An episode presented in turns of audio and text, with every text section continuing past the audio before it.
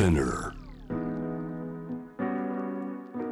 グローバーがお送りしております J-Wave シャムダープラネット。今夜の7時台のパートナーは都内のクリニックに勤務するオーストラリア人医師レニック・ニコラス先生です。レニック先生よろしくお願いします。よろしくお願いします。さあ今夜はこの話題を一番、えーレニック先生は皆さんにお伝えしたい、えートピックこちらですえーここ日本で子宮頸がんを防ぐ休暇 HPV ワクチン定期接種とする方針が決定。これ大変大きいことなんだそうですね。そうですね。もう本当にあのこの HPV ワクチンの話は私の中で今年の一番嬉しいニュースです、もう本当に医学界の中で結構画期的なニュースなんですよね。まずどういったワクチンなのか教えてください。そうです。まずちょっとあの一に戻って結局 HPV ワクチンというのはがんを防げるワクチンです。あの女性に多い子宮頸がんっていうあの本当に嫌ながんがあるんですけれども結局どうして子宮頸にがんができるかというとほとんど95%ぐらいがこの HPV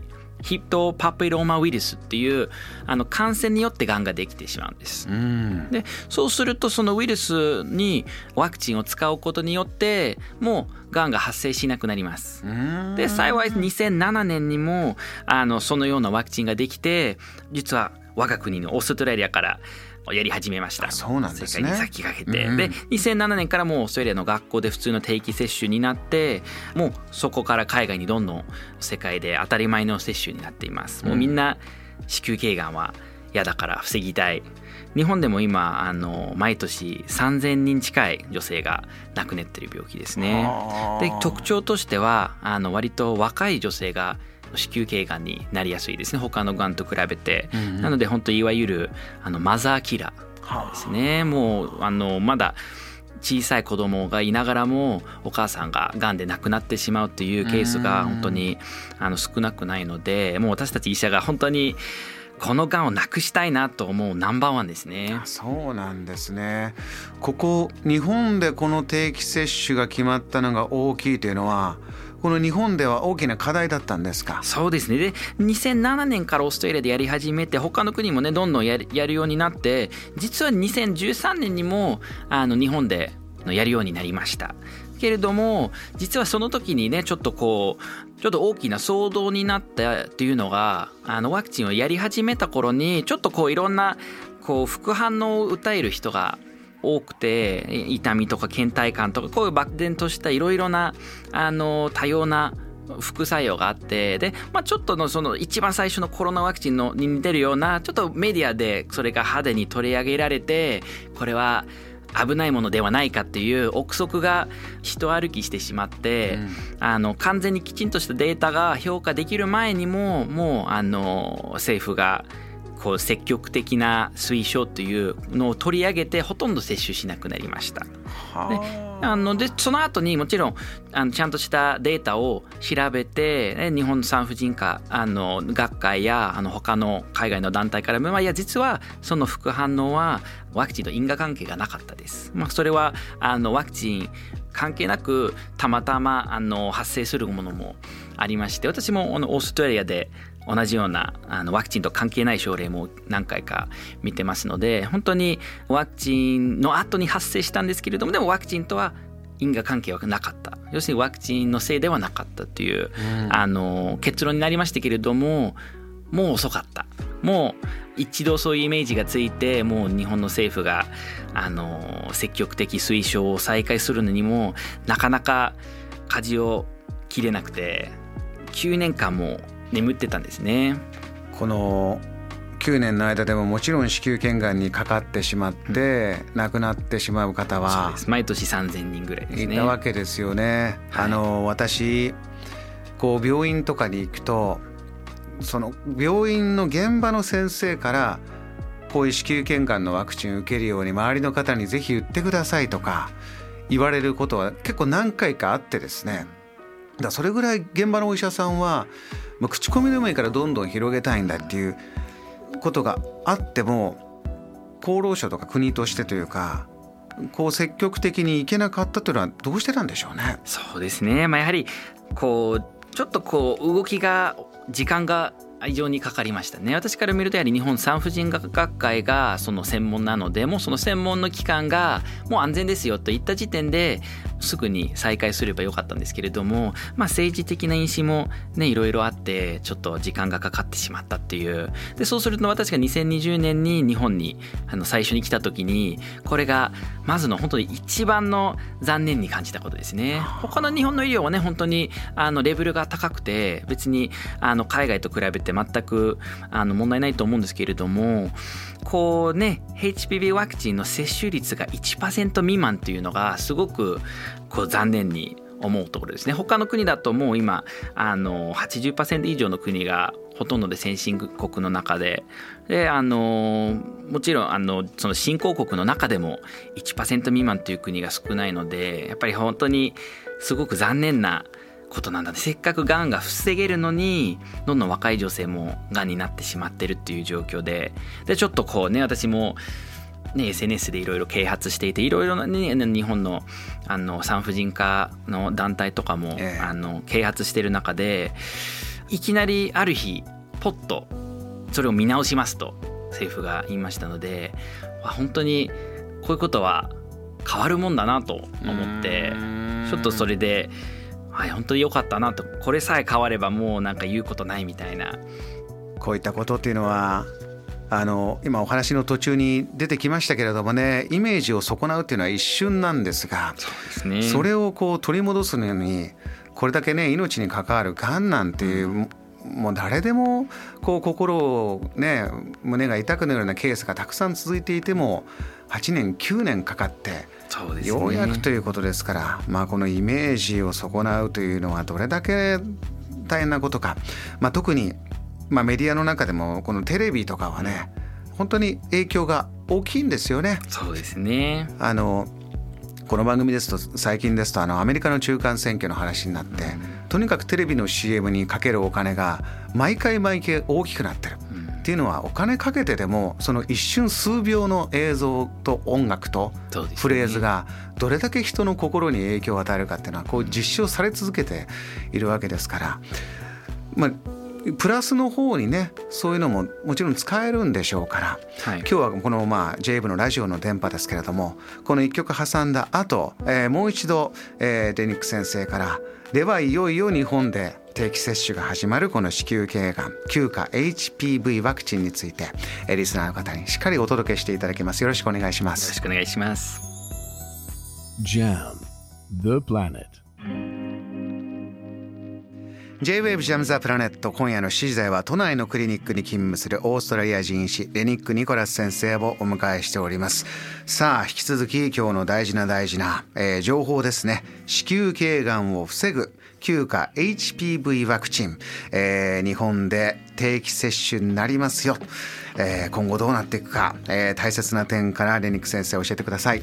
はい、でその積極的推奨の再開まで、ね、定期接種になるまでの話しましたけれども実はそれはあの去年の11月の話ですねそれが発表されたのが。ですでに今年の4月から定期接種にはなりましたけれども今度また新しいニュースっていうのがこの休暇 HPV ワクチンっていうところですね。今まで、えー、と日本で使ってたのが4価ワクチンです。要するに HPV の中のいろいろな種類ががんを起こす種類があってそれの4価一番悪いあの4つの種類だけに対応していたものを使っていましたけれどもこれは海外だとあのもうかなり古い方のワクチンで基本的に大体今使ってるのは9価なんですよね、ええ、なので日本がもう今回のあの発表で変わったのが4課だけではなくて9課も使うようになりました。もうこうどんどんどんどん日本は進んでるねって今までちょっと海外と違ってた部分をもういきなり全部見直して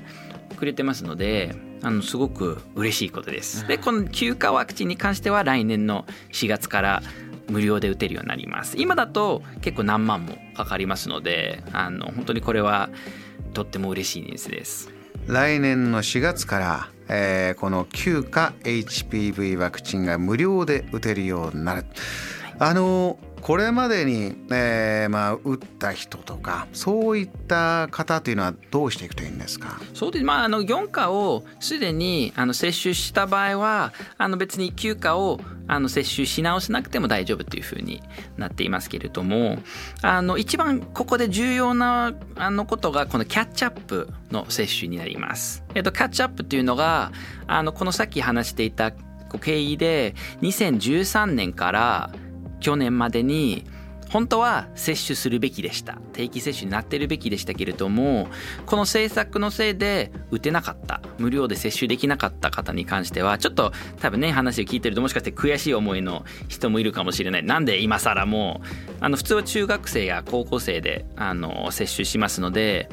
なんで私がね中学生高校生の時にやってなくて今更 OK になったのってちょっと悔しい方もいるかもしれないんですけれども、うん、実はそういう方に関しても無料であの打てるようになってますので、うん、あの1997年から2006年生まれの方に関しては3年間だけチャンスがあります。無料で打てる。そう。もうその政府からの謝罪としてもうごめんねをあの打てなくてでも今ならまだ打ってもいいですよっていうあのもう通常何万もする接種が無料になりますのであのもしあの考えている方がいればあの主治医と話して是非接種を検討してください。今少しお話してました。中学生高校生ぐらいで、えー、打ってるようなものっていうことですけれどもレニック先生としては、えー、この今度9価 HPV ワクチン日本でも推奨して、えー、無料で打てるようになります。大体何歳で打った方がいいんだよとか教えてください。そうですね。今はあの日本の対象者というのは小学校6年生から高校1年生という年齢にしていますけれどもまあなぜかというとその HPV は結局性交渉で流行するウイルスなんですね。でまあそう言っても他の STI と違ってあのほとんどの女性が人生に一度は感染するものなんですね。うん、なので一番その効率を上げるためにはあの性交渉の前に接種するのが一番なんですね。でそうするとあの小学校6年生から高校の1年生に接種すれば、まあ、ほぼほぼ間に合うというような考え方でそういうふうに接種しています。あの性交渉でというお話になるとこれは女性だけというよりも、えー、男性もという考え方になりますか？そうですね。あのもう今私の、ね、国のオーストラリアとかはあの88%の、ね、男性もワクチンを接種している状況なのであのもう本当に当たり前の接種になってるんですよね男性も。あのあのやはりこう男性でが媒体になって広まるウイルスですしあと男にもね実はあのちょっと稀ながんなんですけれどもあの他のこう陰茎のがんとかを起こしたりあのすることもありますのでやはり男性にもメリットがあってあとでも一番大きいのがやはり男性が媒体としてあの流行させないために男性にも接種することも重要なのであとそれなんですよね。あの今は日本がまず積極的な推奨を再開して定期接種にすることと、はい、あと休暇ワクチンをあのに切り替えました。であとは男性にも接種っていうそこまで踏み切るともう嬉しくてしょうがないもうあの夢のようなワクチンのあの政策ですね。今現在の呼びかけでいうと、えー、そこまでは、えー、まだそこまでいってないそうですねまだ今検討中なんですね男性にも接種できるか。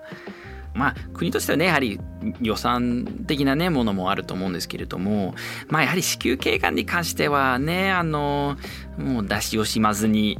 どんどんそういうねあの女性のがんを防ぐにはお金を出してもいいと思いますので。あのいち早く進めてきたオーストラリアですとこの休暇 HPV ワクチン、えー、女性はもちろん男性にも進めてきた結果今どれぐらいの状況まで来てるんですか？そうですね。やはりあの子宮頸がんの発生率が下がっていて今2028年までにはあの子宮頸がんというものが撲滅されるっていう見通しですね。もうそこまで来てるんだ。あのもうどんどんどんどんその子宮頸がんって稀ながんになる今はかなりメジャーながんなんですけれどもそれが稀なものになるっていう見通しなので、うん、まあ日本でもぜひこれからその同じ道をたどりたいなと思います。あの先生とすればこれは全ての、まあ、若いうちにね、えー、中学生高校生という時に全ての学生たちがじゃあ男女問わずやるとなるともう自分たちで行くというよりかは学校での定期接種これがあの一番いいんではないかとお考えたそうですね。そうですねやはりあのね特に子供に関しては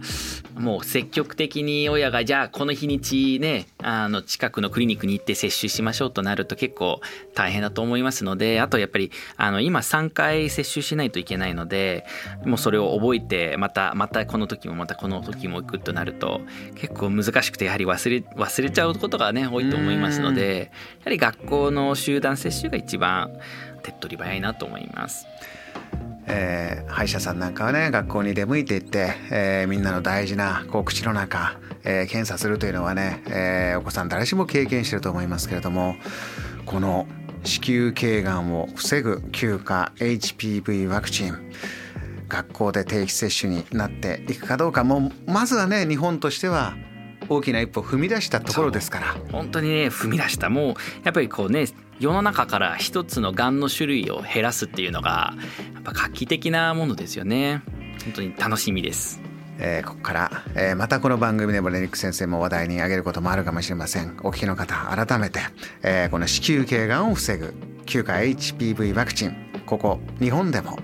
えー、定期接種どんどん進めていくよということになりました。大きな一歩、えー、レニック先生からお伝えいただきました。